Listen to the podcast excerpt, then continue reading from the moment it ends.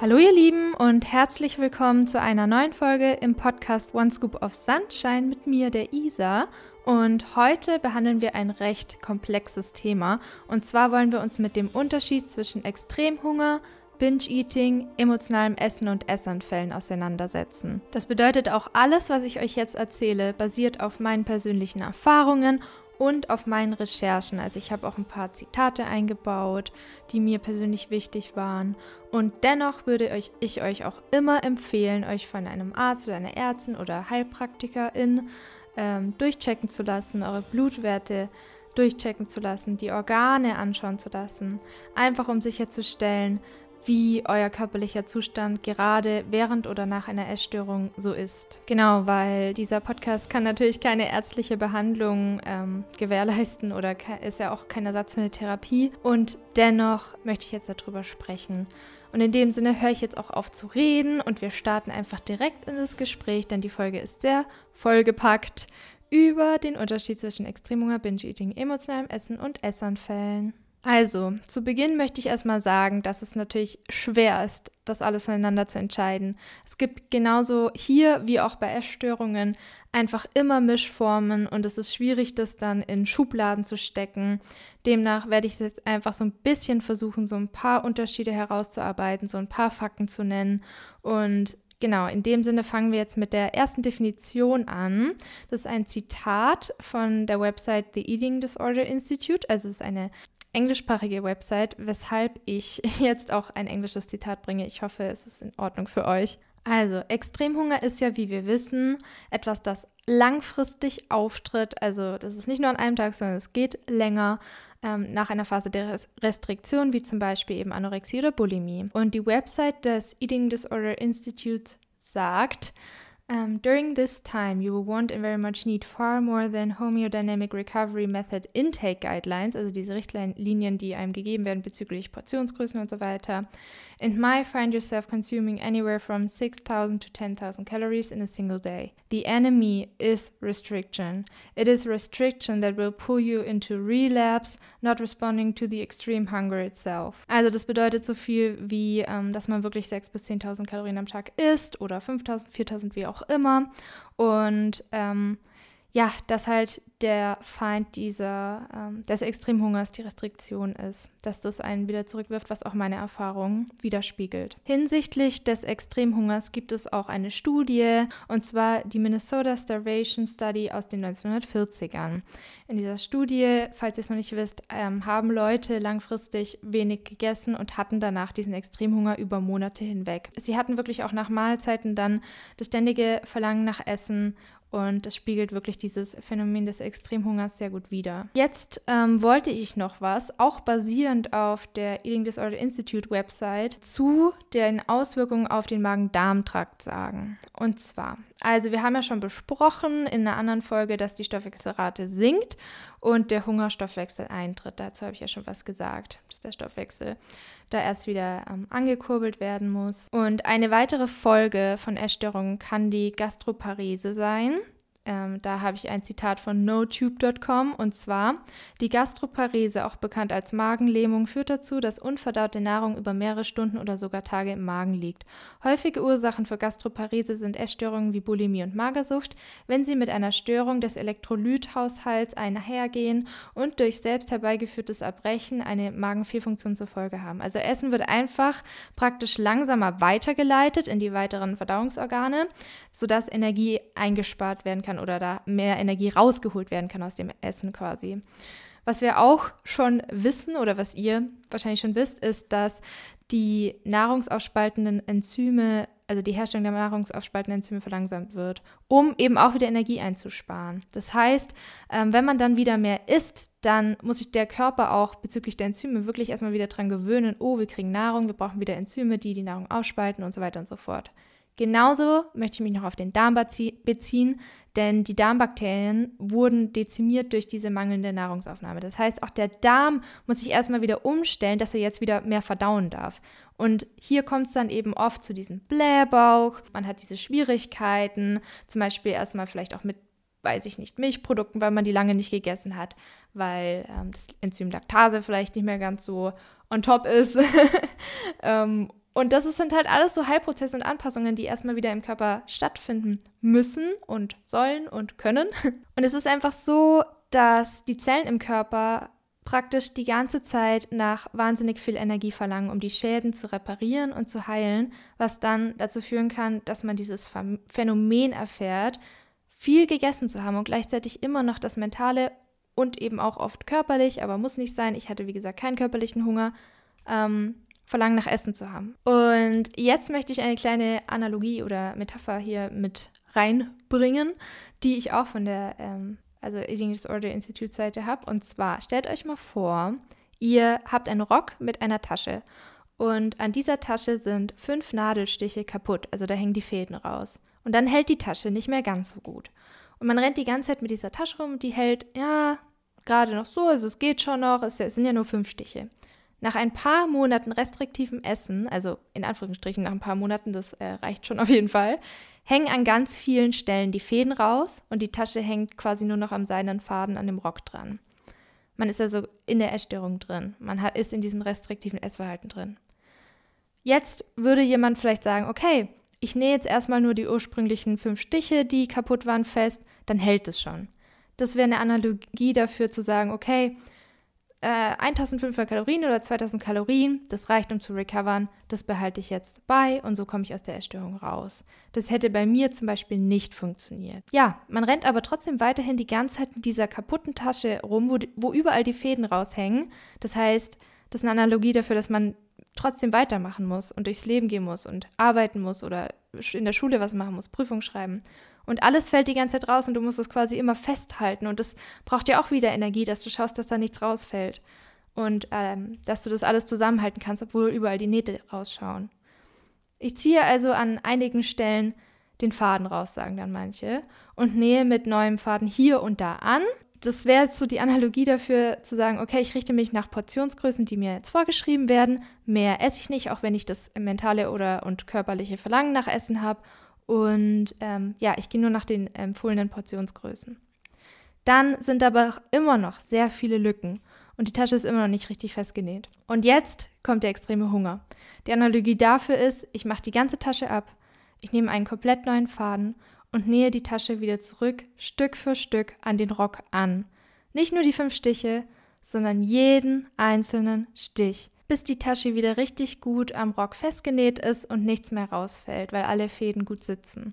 Also das wäre jetzt so eine Metapher dafür, den Extremhunger zuzulassen und den ganzen Körper wirklich ganzheitlich heilen zu lassen. Und damit meine ich dann jetzt vor allem das Körperliche, auf das Emotionale bin ich jetzt gar nicht so eingegangen, aber ihr wisst, dass ich immer auch dafür bin, die emotionalen Ursachen anzuschauen und das am besten in Form von Therapie oder was auch immer ihr braucht, um hier auf die emotionalen Ursachen, warum man die Bewältigungsstrategie Essstörung überhaupt braucht, auch einzugehen. Die zweite Definition wäre dann der Essanfall. Der ist, falls ihr das auch schon mal erfahren habt, wisst ihr es, sehr punktuell. Also man geht zum Beispiel gezielt viel einkaufen oder ich habe mir damals alles zusammengepackt, bin in mein Zimmer und habe dann gegessen und gegessen und gegessen und das ist dann ein Essanfall oder ein Binge. Und da ist es eben oft so, dass man wie in so einer Zone ist. Also man ist gar nicht mehr so richtig da, man nimmt alles nicht mehr so ganz wahr, man kann sich auch teilweise gar nicht auf irgendwie eine Serie oder irgendwas konzentrieren. Man ist einfach so betäubt teilweise irgendwie und irgendwie auch euphorisch, aber manchmal auch leer. Also es ist ein ganz komischer Zustand. Und Essanfälle können ein Teil des extremen Hungers sein, vor allem wenn er über den Tag hinweg zum Beispiel jetzt nicht zugelassen wird. Auch der mentale Hunger ist hier genauso wichtig, also die Lust auf Essen, die Gedanken an Essen. Wenn das nicht zugelassen wird, dann kann es auf jeden Fall zu vielen Essanfällen kommen. Oder auch aus emotionalen Gründen kann es zu Essanfällen kommen. Hier gibt es jedoch ein paar Tipps, wie man da den Prozess ein bisschen mildern kann, ähm, die Essanfälle verringern kann, wozu ich aber später dann noch komme. Binge-Eating ist jedoch gekennzeichnet von Essanfällen. Also die sind auch ein Teil von Binge-Eating. Deswegen gehen wir, jetzt da drauf ein. Beziehungsweise Essanfälle kann man ja auch Fressattacken nennen. 1994 wurde die Binge-Eating-Störung erstmals als eigenständiges Krankheitsbild im amerikanischen Klassifikationssystem psychiatrischer Störungen beschrieben. Sie ist jedoch noch deutlich weniger erforscht als die Bulimie und Magersucht. Mit Hunger haben die Essanfälle beim Binge-Eating nur vordergründig zu tun, die eigentliche Ursache liegt in einer gestörten Gefühlsregulation.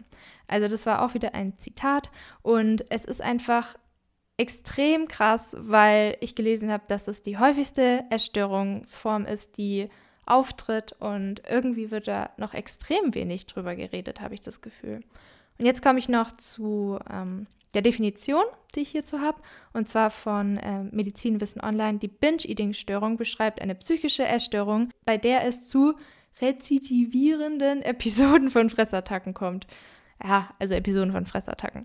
Charakteristischerweise wird eine große Menge von Lebensmitteln zu sich genommen mit dem Gefühl des Kontrollverlustes und ohne nachgehende gegenregulatorische Maßnahmen zur Gewichtsreduktion. Also zum Beispiel übergeben oder so, das macht man dann nicht, sondern behält es drin, macht auch nicht dann übermäßig Sport. Also diese gegenregulatorischen Maßnahmen finden dann nicht statt. Ja, aber wie gesagt, auch hier gibt es bestimmt wieder Mischformen und Leute, die dann trotzdem noch viel Sport machen nach so einem SFR. Also Binge-Eater, ja, ich möchte es jetzt dann, wie gesagt, nicht zu arg in Schubladen stecken und sagen, so sieht ein Binge-Eater aus und nur so und nicht anders.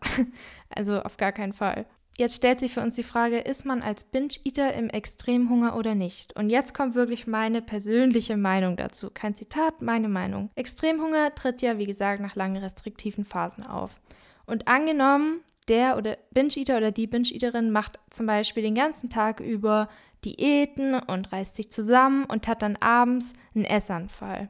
Höchstwahrscheinlich, wie gesagt, um einerseits Emotionen zu regulieren und weil der Körper aber auch über den Tag hinweg zu wenig Nahrung bekommen hat. Und deswegen würde ich sagen, dass ein Teil davon schon auf den Extremhunger begründet werden kann. Zusätzlich gibt es dann halt diesen riesigen emotionalen Faktor. Und wie gesagt, keine Gegenmaßnahmen. Angenommen, die Person macht aber keine Diäten oder limitiert die Kalorienaufnahme, hat aber im Sinne der Gefühlsregulation eben diese Essanfälle, um mit Gefühlen klarzukommen und die bingen dann ganz viel in der Art, also diese Menschen dass man teilweise gar nicht mehr richtig im Körper ist und nur noch isst und isst und isst, also das kenne ich von der Bulimie, diese Essanfälle, dann würde ich aber nicht sagen, dass das unbedingt auf den Extremhunger zurückzuführen ist, sondern es hier eher wirklich um die reine Regulation von Gefühlen geht, dass man mit dem Leben und den Gefühlen quasi klarkommt. Weil der Körper wird ja nicht ähm, vor den Essanfällen quasi ausgehungert. Also es sind dann wirklich vorwiegend meiner Meinung nach emotional begründete Essanfälle. Wie gesagt, Mischformen möglich und so. Und da eben der emotionale Aspekt hier so eine große Rolle spielt, würde ich auf jeden Fall sagen, dass Binge-Eating eine Form des emotionalen Essens ist. Also Binge-Eating hängt für mich generell auf jeden Fall mit emotionalem Essen zusammen. Doch die äh, Essanfälle sind hier ja extrem exzessiv und ich würde jetzt nicht sagen, dass jemand, der emotionales Essen an sich hat, dann automatisch Binge-Eating hat oder irgendeine andere Essstörung, weil eben emotionales Essen bedeutet, Definition Nummer 4, ohne Hunger zu essen, aus Frust oder um Stress zu regulieren oder aus Langeweile oder was auch immer, was es für eine Emotion ist. Und es muss dann nicht immer mit Essstörungen wie Binge-Eating oder Diäten zusammenhängen. Hier spielt der emotionale Aspekt die Hauptrolle. Und trotzdem hatte ich persönlich während dem Extremhunger mit emotionalen Essen zu tun. Ich hatte keine Essanfälle mehr, weil ich mich wirklich verteilt über den Tag immer essen lassen habe, bei jedem Gedanken an Essen. Aber trotzdem hatte ich dieses emotionale Essen, weil Essen auf jeden Fall an Emotionen gekoppelt war. Sei es jetzt Freude oder um mit dem Stress wegen dem Abitur klarzukommen oder irgendeinem anderen Stress. Also da würde ich auf jeden Fall diese Koppelung erwähnen wollen. Ist der Extremhunger dann also quasi eine Ansammlung von ganz vielen Essanfällen, die ich die ganze Zeit habe und wie lässt es sich dann vermeiden, weil Essanfälle ja auch ein Aspekt von Binge-Eating ist, dann während dem Extremhunger ins Binge-Eating zu rutschen, also quasi die nächste Essstörungsform zu rutschen und ständig diese riesigen Binges und Essanfälle zu haben, wo man gar nicht mehr richtig da ist und alles nur noch reinstopft. Meiner Meinung nach ähm, würde ich auf jeden Fall sagen, dass es nicht so sein muss. Also meine Erfahrung war, wenn ich mich wirklich den ganzen Tag habe essen lassen, bei jeglicher Lust auf Essen, beim jeglichen Appetit, und ich hatte ständig Gedanken an Essen. Also ich habe mich teilweise wirklich stündlich immer essen lassen. auch wirklich gar nicht mehr zu Mahlzeiten, Zeiten, also da auch und dann aber zwischendrin die ganze Zeit, also immer wieder. Dann ist es bei mir nicht mehr zu diesen punktuellen extremen Essanfällen oder Bingen gekommen. Also das war vielleicht ein, zwei, dreimal vielleicht, aber sonst gar nicht mehr. Weil mein Körper einfach gemerkt hat, dass er über den gesamten Tag hinweg richtig viel zu essen bekommt. Nicht nur zu Mahlzeiten, nicht nur vorgeschriebene, empfohlene Portionen, sondern das, was er möchte und er braucht. Weil es hat einen Grund, warum er mir ständig diese Gedanken ans Essen schickt. Und warum ich die ganze Zeit, das ist äh, nur daran denken das ist nämlich nicht was ein gesunder Mensch hat, also das kann ich aus meiner jetzigen Erfahrung nach der Erstörung auch sagen, da denke ich gar nicht mehr dran. Und ich habe hab da wirklich immer nachgegeben. Und der zweite Punkt, den ich nennen möchte, ist, dass ich persönlich, meine Meinung, ne, den Schwerpunkt auf unverarbeitete nährstoffreiche Nahrungsmittel gesetzt habe. Und trotzdem habe ich auch mir nichts verboten und diese anderen von der Gesellschaft als eher in Anführungsstrichen ungesunden Nahrungsmittel gegessen, weil ich einfach dann mich vor allem nach so ballaststoffreichen Nahrungsmitteln oder so sehr satt gefühlt habe und lange satt war und weil es mir halt auch ein gutes Gefühl gegeben hat, so eine Mischung quasi in meinem Magen zu haben. Also zum Beispiel die drei Tafeln Schokolade und die Kekse und der Kuchen und dann aber auch das ganze Obst und Gemüse und die Kartoffeln. Und dadurch konnte ich zum Beispiel das Völlegefühl dann auch leichter aushalten, weil ich wusste, okay, da sind ja Zudem die ganz, da ist quasi mein psychisches Gönneressen drin. Also ich gönne mir auch mein Obst und Gemüse, also das ist ein blödes Wort. Da ist quasi da, die Nahrung drin, die ich für meine Psyche brauche, weil ich da, weil das verboten war und ich will mir zeigen, dass es nicht mehr verboten ist. Und gleichzeitig achte ich aber auch drauf, dass ich diese ganzen Nährstoffe zu mir nehme, weil ich weiß, dass mein Körper das generell braucht und vor allem jetzt in der Heilung auch braucht. Diese ganzen Mineralstoffe, die Vitamine. Und das hat mir dann wirklich sehr geholfen. Deswegen wollte ich euch das auf jeden Fall noch ans Herz legen. Also es geht mir wirklich nicht drum, dann diese von der Gesellschaft als ungesunde Nahrungsmittel komplett zu verteufeln und nur noch gesund und gar nicht mehr so das, auf was man Bock hat, weil oft ist es ja auch so, gerade wenn man direkt aus der Essstörung kommt, hat man so einen Heißhunger, dass man dann nur Bock auf so hochkalorisches hat, was absolut verständlich ist, weil der Körper ja weiß, da kriege ich viel. Und das war immer verboten, weil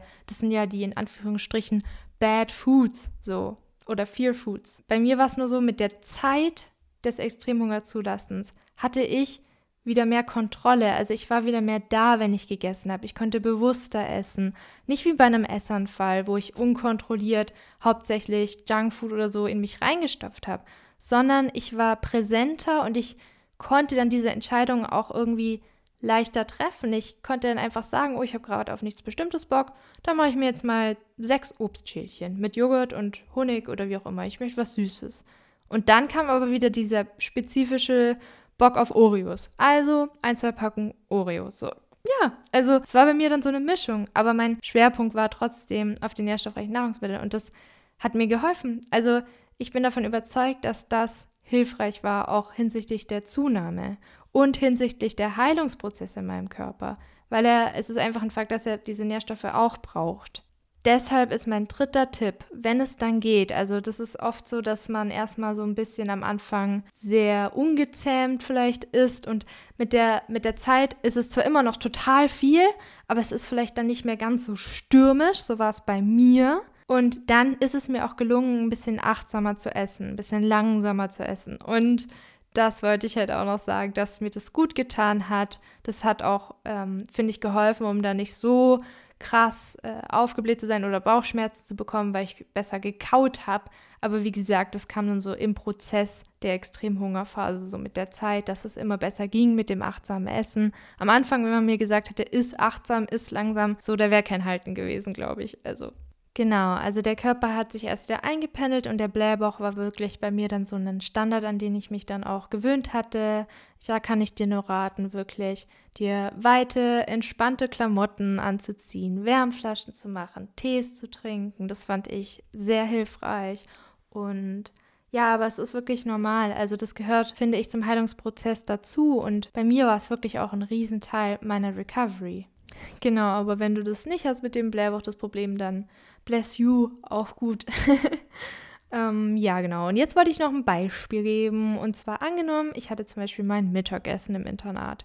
Also irgendwie, keine Ahnung, Kartoffeln, Gemüse, noch irgendeine Beilage oder Falafel gab es auch öfter mal. Und dann äh, hatte ich Bock auf zwei Tafeln Schokolade mit Reiswaffeln. Das war so eine Phase oder manchmal auch drei, aber meistens waren es zwei oder eine. Und dann habe ich das halt immer so gegessen. Danach habe ich super gefühlt. Wie gesagt, bei mir war das auch extrem an Emotionen gekoppelt. Also es hat mir auch Trost gespendet. Klar, und in dem Moment war es für mich aber auch einfach nicht möglich, die Emotionen und das Essen voneinander zu entkoppeln. Das ging zu dem Zeitpunkt noch nicht, weil ich körperlich so ausgehungert war und ich war einfach froh, dass ich dann überhaupt wieder was fühle, weil ich bezüglich der Depression wirklich teilweise nur noch leer und gefühlslos war. Und ich war froh, dass ich halt überhaupt essen kann, also dass ich das ertragen kann, dass ich das Essen auch wieder mag und da Freude dran habe. Deswegen war mir das in dem Moment nicht so wichtig, weil ich wusste, ich kann daran momentan einfach nichts ändern. Ich kann es nicht voneinander entkoppeln, das kann man erst später, aber dazu sage ich später nochmal was. Wenn ich dann also nach diesen Schokoladen, Tafeln und Reiswaffeln immer noch an Essen so nur noch denken konnte, mir war es dann aber irgendwie egal, was ich genau esse und wollte halt was Süßes, dann kam zum Beispiel Obstschälchen oder sowas oder das ist alles nur ein Beispiel, wirklich. Mancher ist eher so salzig, mancher süß, manchmal hat sich das bei mir auch abgewechselt zwischen salzig, süß und salzig und süß und so ging es dann immer hin und her. Mm, und dann ist man halt natürlich auch voll voll. Also voll, voll. Also mein Bauch hat dann auch gespannt und ich wusste aber, okay, da ist jetzt das Mittagessen drin, also die ganze Schoko dann auch noch und dann aber das ganze Obst und dann die Kartoffeln und die Nährstoffe und jetzt gönne ich mir noch ein paar Kekse. Und so habe ich das dann psychisch irgendwie auch gepackt, das zu ertragen. Ich habe mich dann auch viel abgelenkt mit etwas, was mir Freude macht, zum Beispiel informative Videos über Psychologie, ja, das ähm, entertaint mich. Oder ähm, witzige Videos, also was auch immer mir dann Freude bereitet hat. Ich glaube, und Klaas habe ich damals auch schon geschaut. Einfach irgendwas, was einem gut tut. Vielleicht ist es auch Stricken oder mh, hm, was es denn noch alles? Häkeln. was auch immer es für euch ist. Lesen. Und dann war ich happy. Und dann konnte ich das Gefühl wegen dieser Mischung in meinem Bauch auch besser aushalten. Und dann war das irgendwie auch einfach so was Positives für mich, dieses Essen wieder. Nicht nur wegen der Freude, sondern auch, weil ich wusste, oh, das heilt mich, das ist was Gutes, Recovery ist was Gutes. Weil ich ja gemerkt habe, wow, ich habe ein bisschen mehr Energie, so irgendwie wird es besser. Klar, okay, vom Kopf her war es schwierig, weil ich hatte immer das Gefühl, mein Kopf ist so ein bisschen vernebelt. Ich muss aber auch dazu sagen, ich hatte damals schon extreme Darmprobleme. Ich wusste das aber nicht. Und da mache ich mal noch einen extra Podcast zu, weil das ist eine Riesenstory mit dem Darm. Also das ist sehr, das möchte ich sehr ausführlich besprechen. Das, das hing, glaube ich, auch, davon bin ich überzeugt, mit meinen Depressionen zusammen. Darmgesundheit und mentale Gesundheit hängt total zusammen.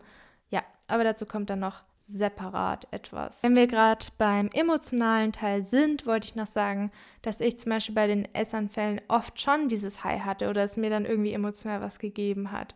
Und dadurch, dass ich mich über den Tag verteilt dann essen lassen habe, hatte ich quasi die ganze Zeit dann immer mal wieder diese kleinen Freuden. Wie gesagt, erst später konnte ich das so entkoppeln, als ich physisch satt war, vor allem physisch, aber auch mental. Und das war dann für mich auch echt so eine Erlösung. Das war immer das Wort, was mir so in den Kopf kam, diese Erlösung essen zu können. Und jetzt sagst du vielleicht, hey Isa, aber angenommen, ich lasse mich nach dem Frühstück direkt weiter und weiter essen, weil ich nur noch an Essen denken kann, obwohl ich vielleicht auch gar keinen körperlichen Hunger habe, dann bedeutet das ja, dass ich den Extremhunger zulasse. Es ist doch super, oder? Dann ist es aber doch ein Essanfall, weil ich nicht mehr zu bändigen bin und nur noch reinhaue. Also, haue. also es fühlt sich wie so ein Essanfall an. Dazu kann ich halt nur sagen aus meiner Erfahrung, allein der Fakt, dass ich mich zum Beispiel dann mit der Zeit im Laufe des Extremhungers mehr und mehr dazu entscheiden konnte oder dazu fähig war, achtsamer, langsamer zu essen oder mal zu sagen, ich habe auf nichts Bestimmtes Bock. Äh, ich entscheide mich für so eine Variante wie Obst oder so. Das hat mir schon gezeigt, oh krass, da ist wirklich mehr Präsenz und, und Kontrolle wieder da oder ja, irgendwie so Eigenständigkeit, was das Essen angeht. So, ich, ich bin so über dem Essen und das Essen nicht die, ist nicht die ganze Zeit nur noch über mir und kontrolliert mich. Also, das habe ich festgestellt. Ich habe es dann wieder mehr genießen können, hatte Freude dran. Wenn Essanfälle kamen, zum Beispiel abends war es bei mir meistens so, dann war mein Körper abends immer so, also hat sich angefühlt, ich habe es jetzt in Worte äh, übersetzt. Hey Isa, wir waren den ganzen Tag über viel zu leer. Die Portionsgrößen, die du als normal empfunden hast, die reichen mir überhaupt nicht aus. Was denkst du, warum ich dir über den Tag hinweg diese ständigen Gedanken an Essen schicke und warum du jetzt diesen Essanfall hier hast? Hm? Was denkst du, warum ich dir diesen Essanfall jetzt schicke? Ich glaube immer noch, es gibt eine Hungersnot. Und die Psyche war so, hey, ich habe das Gefühl, wir leben im Mangel. Weil ich überhaupt nicht gesättigt bin und alles verboten bekomme. Also wie gemein ist das eigentlich?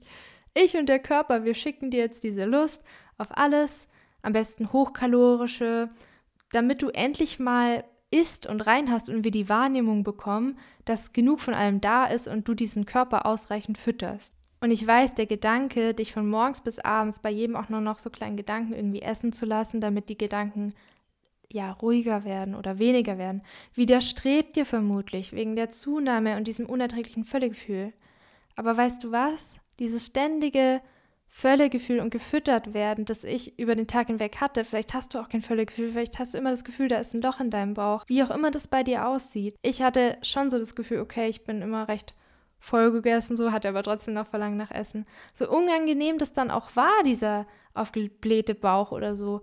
Es, ich habe das Gefühl gehabt, dass, dass es meinem Körper signalisiert, dass ich wirklich im Überf Überfluss lebe und dass der Blähbauch mir auch irgendwie zeigt, dass der Körper dran arbeitet, das wieder zu verdauen, diese großen Essensmengen.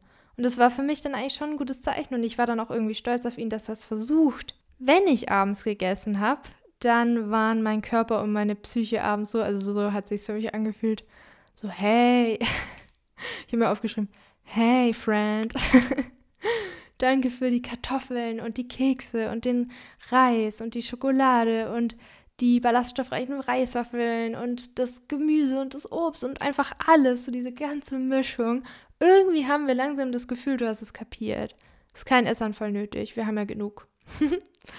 und dann, ja, die emotionale Ebene, die hing, hatte ich das Gefühl, oft so ein bisschen hinterher, weil ich damals auch, wie gesagt, leider nicht in Therapie war während der Internatszeit. Das kann ich nur empfehlen, sich da Hilfe zu suchen. Und die habe ich erst so nach dem Internat viel angeschaut. Da bin ich auch jetzt noch dran, um eben nicht mehr sowas als Bewältigungsstrategie äh, zu brauchen. Aber immerhin ging es dann zu dem Zeitpunkt meinem Körper und meiner Psyche besser. Und selbst wenn es nochmal passiert ist mit einem Essanfall, weil ich vielleicht emotional das Heil gebraucht hätte, also habe oder so, also ich habe es dann oft gar nicht verstanden. So, ich dachte mir so, hä, ich lasse mich doch den ganzen Tag essen, warum habe ich jetzt einen Binge?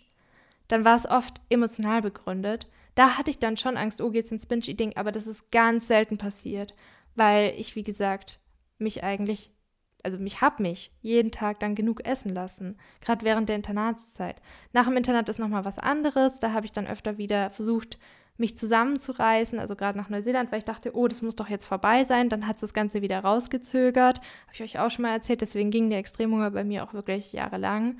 Aber ja, dann passiert das eben nochmal.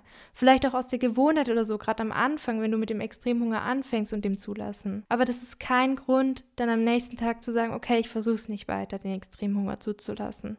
Das ist kein Grund, dann aufzugeben oder sich dafür fertig zu machen. Das ist okay, wenn es im Prozess passiert. Außerdem habe ich das dann auch von meinem emotionalen System, nenne ich es jetzt mal so, als Message verstanden, die dann das dann gesagt hat, hey, mir geht es momentan emotional immer noch miserabel, Isa.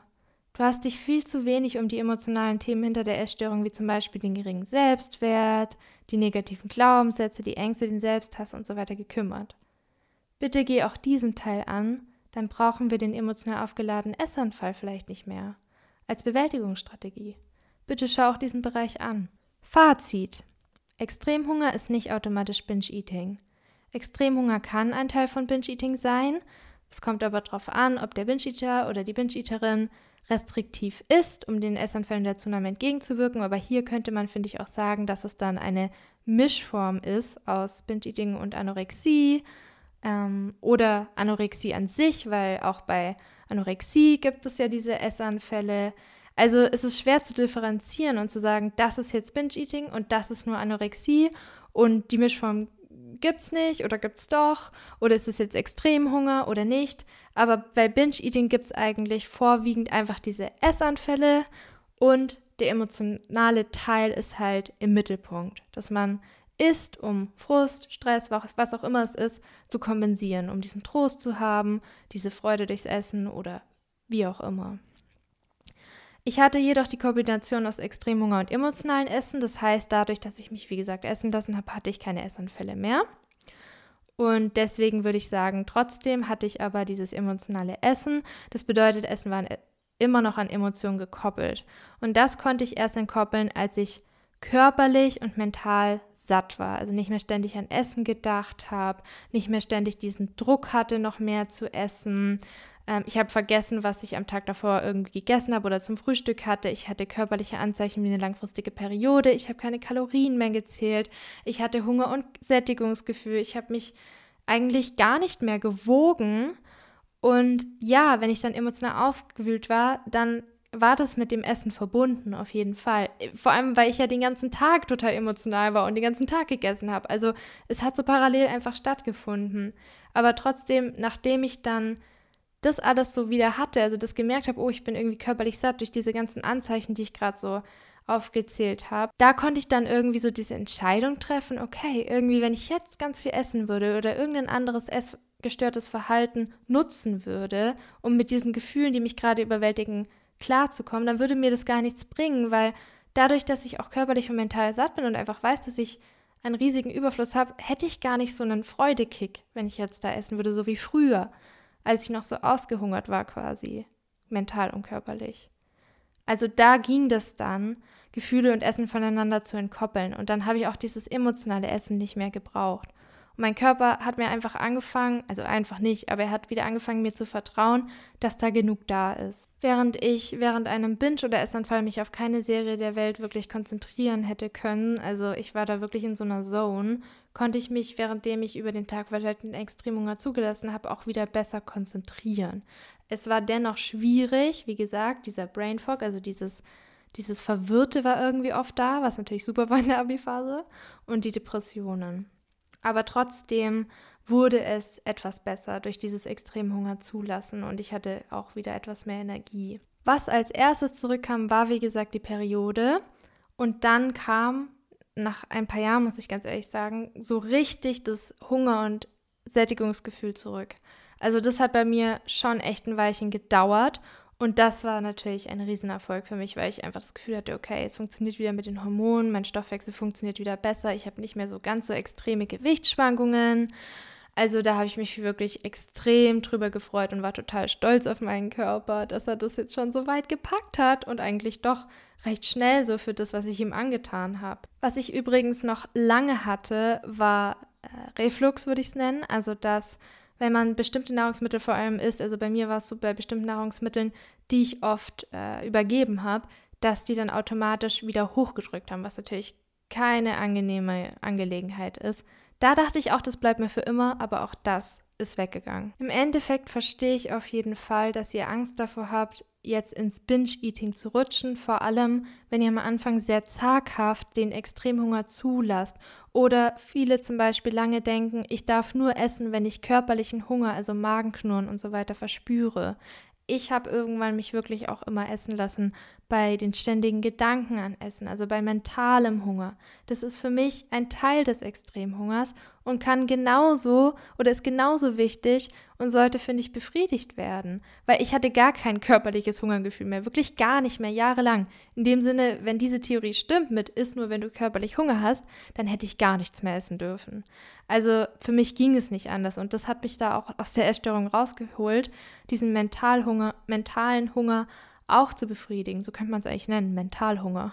Zudem würde ich auch sagen, dass es jetzt auch immer gar nicht so wichtig ist, ob ihr jetzt in dem Moment genau sagen könnt, was es jetzt wieder ist, ob das jetzt da emotionales Essen ist oder ob man es in die Schublade Binge-Eating stecken kann oder ob man es jetzt in die Schublade Extremhunger stecken soll oder wie was wieder läuft. Wenn ihr euch natürlich extrem unsicher seid, könnt ihr immer noch ärztliche Hilfe euch holen. Wie gesagt, den Körper würde ich auf jeden Fall durchchecken lassen.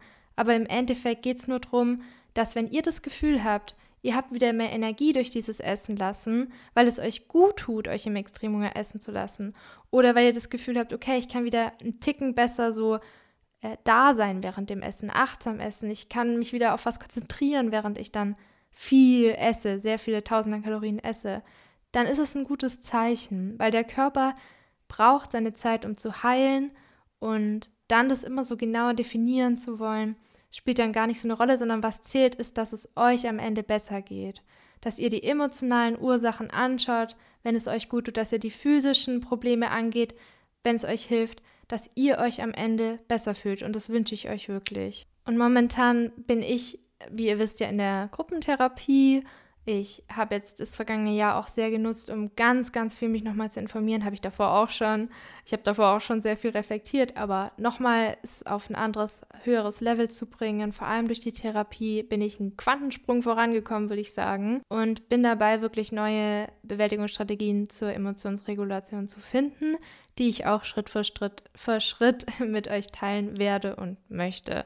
Und die möchte ich auch auf jeden Fall etablieren. Und dann könnt ihr ja schauen, okay, was möchtet ihr ausprobieren? Vielleicht hilft es euch auch, weil mein Ziel ist ja immer, dass alles, was ich hier so mache, Mehrwert hat und dass es euch gut tut. Und meine Psyche und mein Körper wissen jetzt einfach generell, dass ich im Überfluss bin. Und ich möchte auch noch so eine Folge machen, wie ich denn gemerkt habe, dass ich dann satt bin. Also wie sich das so eingeschlichen hat, sage ich mal in Anführungsstrichen, in mein Leben. Da werde ich noch so diese Anzeichen ein bisschen weiter ausführen. Aber ich würde schon sagen, dass ich diesen absoluten Food Freedom habe. Und dieses, diese Erfolgserlebnisse, diese positiven Gefühle bezüglich Essen und dem Leben generell, das ist das, was ich jedem wünsche. Und das ist ja auch das, warum ich das überhaupt hier alles mache, um ja, um euch zu helfen und euch vielleicht so ein bisschen Motivation, Inspiration geben zu können. So, jetzt haben wir wieder viel gequatscht hier. Ich war auf jeden Fall voll im Flow. Ich hoffe, ihr habt es auch so ein bisschen gemerkt, dass es mir echt wieder Spaß gemacht hat. Es war eine sehr vollgepackte Folge, aber es war mir ganz wichtig, das mal anzusprechen und vor allem auch konkrete Beispiele aus meiner Vergangenheit zu bringen, weil ich das immer sehr hilfreich finde und mir auch damals gewünscht hätte, dass mir jemand diese Beispiele nennt und ja auch konkret auf so Alltagssituationen eingeht. Genau, weil es geht ja um die Umsetzung und Anwendung. In dem Sinn wünsche ich euch jetzt noch einen schönen Tag, Abend oder Morgen oder eine gute Nacht und alles, alles Liebe. Wie immer ein herzliches Namaste. Bis zum nächsten Mal. Eure Isa.